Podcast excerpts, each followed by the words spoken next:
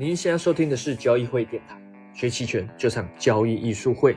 你好，我是洪婷。哎，过了一个五一长假啊，咱们又再度开盘了。那如果以指数来说的话，其实开盘跟节前差异不大啊，当然少数个股分化还是比较大。例如像宁德时代，还是一样趴在地上啊，是比较惨的啊。但即使是这样，今天的沪深三百并没有被它拖累太多。也可以展现出其他的股股票的强韧性啊。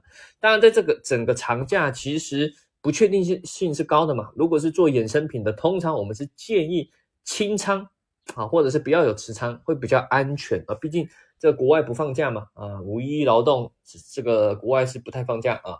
那面对这么长的假期，有很多不确定因素啊。像在这个这个长假期间，最不确定的就是美联储它的这个会议。到底会怎么样？我们等下可以来探讨啊，因为我录音频的时候已经是周四了嘛。那这个周三晚上啊，本周三、周三晚上的这个已经结束了啊，美联储的一些新的一些决议已经出来了，我们等下可以来一起探讨啊。那对于 A 股来说，其实好像没有什么太大的影响，但美股是比较激动一点啊。A 股自己可以走自己的啊。那我们主要做的像期权嘛，那假设你做期权的话。呃，这段期间从上呃节前就有提到多空反转之后，开启一波小的多头走势啊。但不管怎么样，这个进入接下来上方的压力套牢盘啊，对于多头来说是一个蛮大的考验啊。但不管怎么样，前面有提到就是属于对卖方有利，你看波动率会下降嘛，对吧？所以今天开盘后，你会发现期权市场整体的呃认购和认沽这两边啊，大部分都是以下跌为主啊。也就是说，哎，这个。权利金在下跌啊，银行波动率在下跌啊，那你做买方就大部分都容易亏，而卖方就比较有利嘛，对吧？那当然，因为节前其实已经处于整体波动率下降的阶段啊，所以今天节后这个开盘的，就是所谓的孤购双杀啊，波动率下降造成这个权利金整体普遍下跌的情况，并没有非常的严重啊，因为毕竟节前也下降了蛮多了。啊，不像以前啊，以前有时候无论是十一长假，或者是这个什么春节后，有时候一开盘，哇，那个波动率下降非常多，哇，权利金瞬间就暴跌。呃，你买期权的，不论你买认购和认沽，突然莫名其妙一天就亏掉这个六七十百分比了，对吧？虽然叫亏损有限啊，但你买一万，突然过完过完个春节，或者过完个这个国庆，哎，一万块剩下两三千块了啊，甚至有些买的更太虚值。都可能只剩下一千块，对吧？这是有可能的啊，所以买期权，你如果要赌这种长假不确定性啊，得适可而止啊。你要考虑到，如果什么事都没发生，波动率之前太高，这个节后的瞬间下降，这造成的损伤也是蛮大的当，你不只可以做 A 股嘛，不只可以做 ETF 期权，你还可以做商品嘛，对吧？我们知道。这个商品这近年来也是波动很大，对吧？你可以做原油，你做 PTA、棕榈油、玉米铜，这些都是有期权的啊。但在这里面，其实这个比较目前呢，稍微比较有点趋势可以去期待，就是像棕榈油啊，还有 PTA 原油这一种啊。棕榈油的节前已经很强了，所以它期权也很贵，你做期权不太有利啊。通常我们建议，即使你要偏多，也只能做些价差策略。那原油呢，这个。节前要做也是非常的危险啊，因为你不知道这这个长假中会发生什么事嘛。刚刚已经提过了，呃，尤尤其它是受一个国际因素影响很大的，乌克兰俄罗斯战争，对吧？啊，虽然它这个已经算是老消息了，现在已经无法刺激市场了，市场就麻痹了啊。但是呢，哎，美联储的这个货币政策的情况、通胀的情况，这些还是有可能进一步刺激原油，以及中国目前受疫情这个封锁的影响。啊，这个呃整体的供给下降啊，会不会去影响到原油的这个需求？这也都是很多不确定性的。所以即使啊，我们也认为原油是属于偏震荡的走势，但是我们在节前也不太会去做太多的卖方啊，因为很多事情是无法确定的。那我们再来看一下比较重要，就是美联储会议，对吧？本周比较重要，因为这个美国嘛，它的这个影响全球的这个经济，影响全球的市场啊。那这次重要这个美联储会议啊，确定了几个信息，一个是这个五十个基点的加息啊，五十个 BB point 啊，就是加确定加息是五十个基点啊，以及啊在这几个月会加速缩表啊，就是说这个之前的货币释放出来的这个大量的增加它的负资产负债表，央行美联储央行负债表，因为之前疫情嘛一直在扩增，现在开始加速缩缩减了啊，又要加息，一方面利率增加，一方面又把它的货币缩回来啊，慢慢的投放量降低啊，那，这其实之前市场都有预期了，对吧？A 股可能还没有那么表现的这么强烈，因为毕竟 A 股有它自己的玩法啊，但是在汇率上大家有关注嘛？人民币汇率不断的贬值，对吧？就是受到美元回流啊、加息这种影响啊，美股的波动更是剧烈了。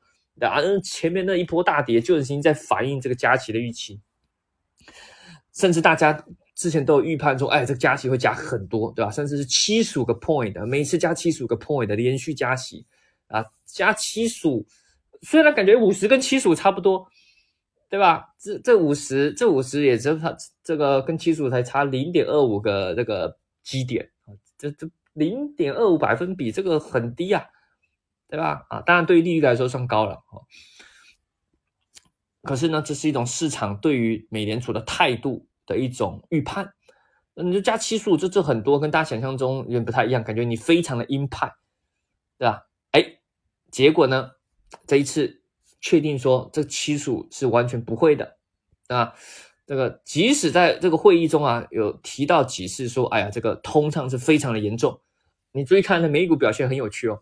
当一开始他在开会议的时候提到，哎，通胀是通胀非常严重，刚讲完没多久，马上那个美股就下杀，非反应非常快。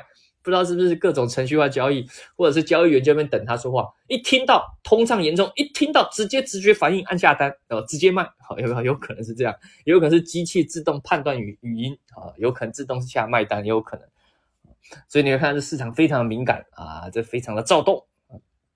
结果呢，后面他又在，这只是他其中的谈话，但是后来他后面你就会看到他非常的明确的表示不会去加息七十五。的这种这种这种这种高高利率哈，以正常的这种五十基点去的步骤去加息啊，并且对于这个经济，他非常有信心，认为美国会实现经济的软着陆，看不到任何经济衰退的迹象。哇，那这给市场多好的信心呐，对吧？一方面，哎，原来没有这么鸽派，呃，没有这么鹰派，你其实是是虽然要加息，但是属于鸽派中的加息，对吧？啊再来，你又觉得这经济会很好。哎呀，你看后期那美股，你注意看昨晚的美股稍稍微下杀之后，后面就开启一波连续的上涨，啊，你就会发现这市场很有趣啊，非非常的有趣。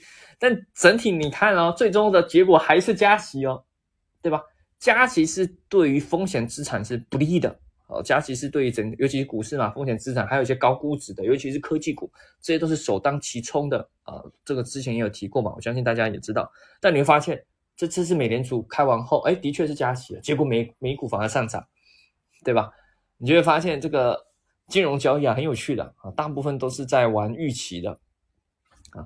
而美联储对于这一套啊，我相信也是非常有经验的啊，但这个也不是天生的，他也是经历过非常多年的这种历练啊，因为他之前也常常造成市场的晃动，甚至他想要的跟市场表现出来的不一样，他也感觉很困惑，所以他也不断在错误中学习。所以，像美联储对于预期管理这一个这个方面，已经很有很有经验了，套路也可以玩的很溜了。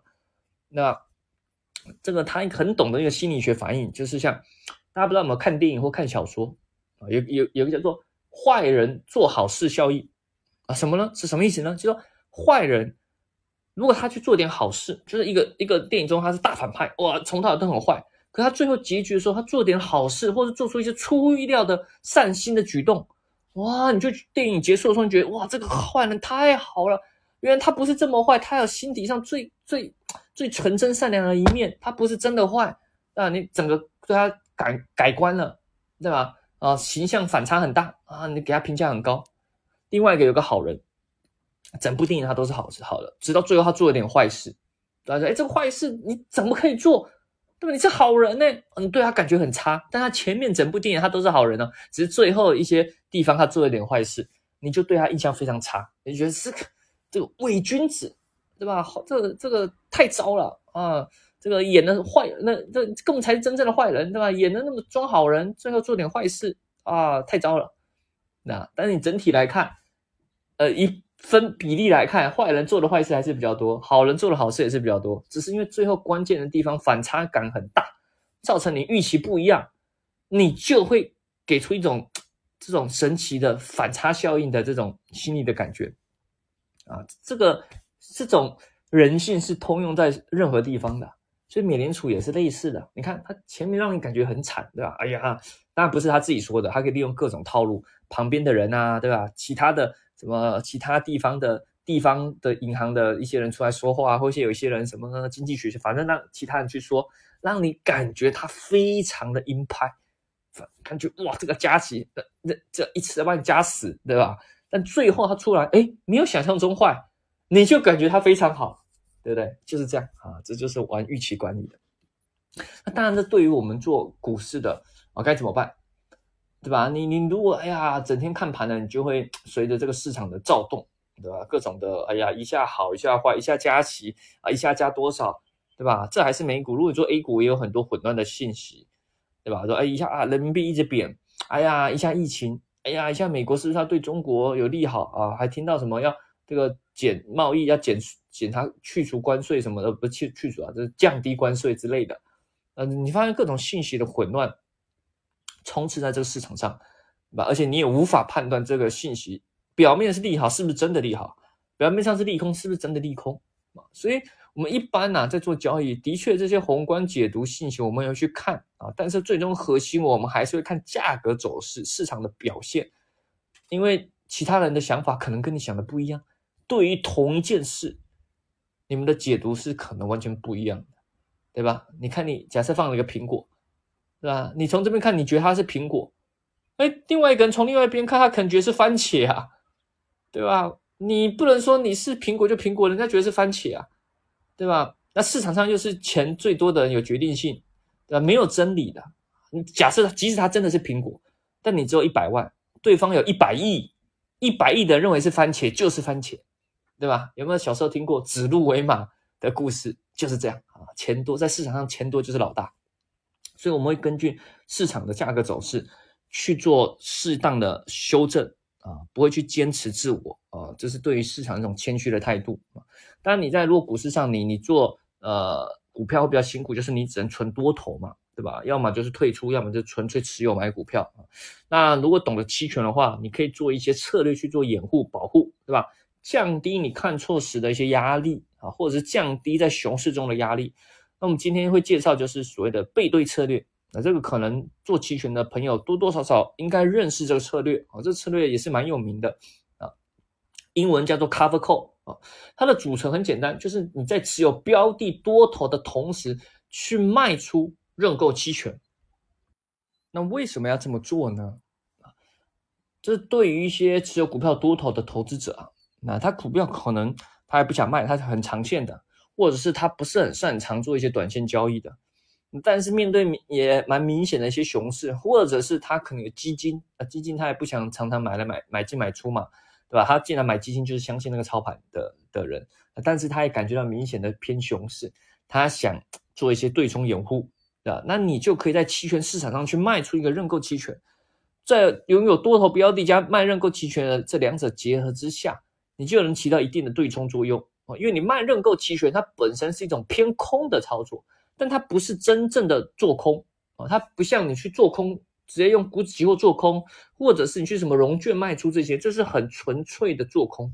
可是你卖出认购期权，它思维不太一样，它只是认为说不太会涨到某个地方。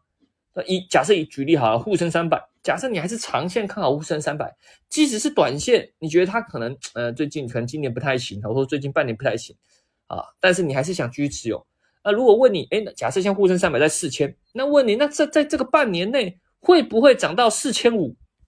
你觉得也很难啊？你觉得能震荡，慢慢的往上，这个慢慢的往上，慢慢的爬就可以了。要在半年内再爬回四千五、四千六，你觉得非常的难。好了，那期权合约它有很多行权价嘛，对吧？有四千五、四千六、四千七。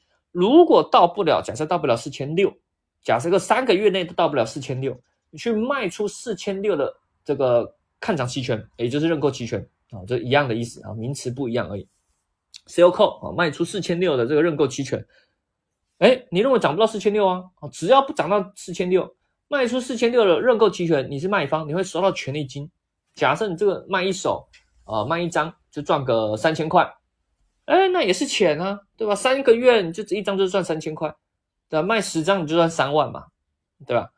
当然，如果卖太多的话，就是比较投机了啊，就是你很偏空了，呃，就是重仓啊。假设你卖了一百张啊，一百张就三十万，哎，三个月内没到四千六，你就赚三十万了，啊。但是如果往上突破，或是连续的往上涨，那你会瞬间浮亏很大啊，因为因为你是纯粹的投机了啊。但如果你是有多头，注意哦，我们的策略是在持有多头标的的情况下去卖出认购期权啊，这两个是结合起来的。也就即使行情在上涨，你也不怕，对吧？因为你有多头标的嘛。以假设以沪深三百股指期权为例，啊，股呃指数你不能买，我们假设 ETF 好了，你买入沪深三百 ETF 啊，你有 ETF 在手上，好了，那你再去卖一个四点六哦，四点六的这个沪深三百 ETF 的认购期权，好了，这样一比一搭配啊，标准的背对策略是一比一搭配，那这样行情继续上涨，一直涨，你根本就不怕。最大的吃亏就是说，行情如果涨破四点六以上，假设在一个月就突然就涨到四点七，那四点六以上的那个获利你是赚不到的啊，因为你被自己的期权给锁住了。那最大的吃亏也只是少赚而已，对吧？啊，那如果行情横盘或是慢慢走或慢慢上涨，那对你最有利了，你股票也能赚钱，你期权也能赚钱。如果行情横盘或是慢慢的往下跌啊，股票肯定 ETF 沪深三百 ETF 肯定亏了，但没关系啊，你要拿长线持有的。另外一边，你的期权卖认购期权这一边就会不断的赚到权利金，啊，就慢慢的、慢慢的赚权利金，然后赚的这个权利金就可以用来补贴你 ETF 上的亏损，啊，摊平你 ETF 的成本，啊，这就是背对策略的一个一个优势啊，也通常它的用法也是这样啊。当然遇到行情大跌，这个就保护不了你太多了。你想想看，你这个期权可能也只赚个三千块、两三千块。啊那你可能 ETF 就亏了好几万啊，补不回补不回来，只能说不无小补啊，不无小补。所以遇到行情大跌的时候，你得有心理准备啊，你得有心理准备。如果你是做长线的，你要心理要很坚强那关于用这个背对策略的话，有几点建议啊。第一点就是说，IV 低，也就是隐含波动率低的时候，不太建议啊，因为不太划算，尤其啊，行情偏已经到一个偏底部震荡的时候。那隐含波动率又低，就是权利金很便宜，你去卖认购期权也赚不了多少钱啊！你如果只是贪心想多赚一点钱贴补家用，万一行情突然触底后没多，可能过一两个月突然开始报复性上涨，那你就会错过一波大牛市啊！这也蛮吃亏的啊！所以隐含波动率低的时候不建议啊，或者是建议卖一点点就好啊。再来卖的选的月份，我们通常建议是。尽量选择近月或次月，啊，就是短期内就可以做结算的会比较好，比你一次做很远的月份会比较会会好很多啊。例如你每个月卖一次，比你一次卖那个六个月后的好，因为时间价值的耗损，每个月的耗损会比较多，这样你可以多收一点权利金。第三点就是刚才提到，如果在长期下跌的趋势中，凶猛的下跌趋势中，啊，例如像今年啊，这种保护是不够的。啊，这种保守，如果你是要这个有什么回撤的要求，一般投资者是没有了。但如果你是做产品啊，或者是你你是管理你朋友的钱啊，你他朋友看到你回撤亏了百分之三十的话，会会很害怕，会会来会来会来会来跟你这个这个纠纷啊，来你家来乱啊什么的，你担心这些，那就不行，这种是保护不够的，可能需要用熊市价差或者是买入认沽期权这些做保护了。那如果你是管理自己的钱，那没差，你自己有准备好心理态，这个心态摆正，啊，你要拿十年的，呃，那就不怕了，那就不那反而这下跌，你卖的期权，对吧？不赚白不赚，你的股票跟别人一样也亏成狗一样啊，那也没差，反正大家都亏，对吧？互相取暖。但更好的是，你他们不知道的是，你在期权上偷偷的一直在赚钱，对吧？日积月累。这半年可能你一个月就多赚人家赚个三千块五千块，对吧？那你半年累积起来一个月假设就三千好了，半年就多少？呃，六三十八，一万八，都快两万了。默默的都比别人多赚两万，是吧？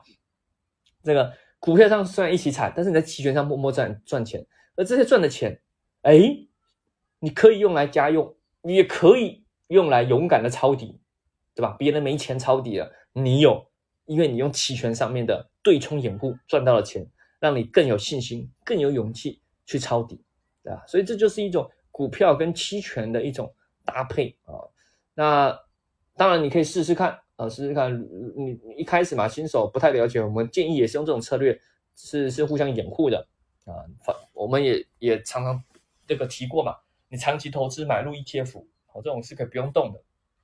那再做一些期权的这种对冲掩护的话，基本上安全度是蛮高的啊。你只要不贪心，杠杆不要放太大的话，基本上是非常的安全啊，比你纯做股票还安全很多。但你这个是建议你是实战小小资金试一试啊，练习一下体会期权的感觉啊，掌握这个这个这个期权的权利金变化的这种感觉啊。那熟悉了后，当然你可以再逐步放大资金啊。如果真的还是对期权这个很模糊的话，那欢迎可以利用我们各个渠道啊，我们的呃交易艺术会的视频号啊、微信公众号啊、B 站啊、喜马拉雅电台这些都可以啊，利用它来去学习期权的知识技巧啊。但如果你对实盘交易非常的有兴趣，你想学习更多期权的策略，欢迎可以来参加我们的期权课程啊！我们有各种实战的课程，你可以咨询我们的交易会小秘书啊、交易会小助理啊，或者是在我们下方啊电台下方留言啊，喜马拉雅私信咨询都是可以的哦。那当然你想听什么也欢迎告诉我们啊！这个音频也欢迎你点赞分享给你的朋友，对期权有兴趣的朋友，对于另类投资有兴趣的朋友。都非常你欢迎，非常分欢迎分享给他们啊。那你有任何建议，也非常非常欢迎在下方点击啊点赞留言告诉我们了。或许下一期的主题啊就是由你的 idea 所贡献的。好了，我们下期再见，拜拜。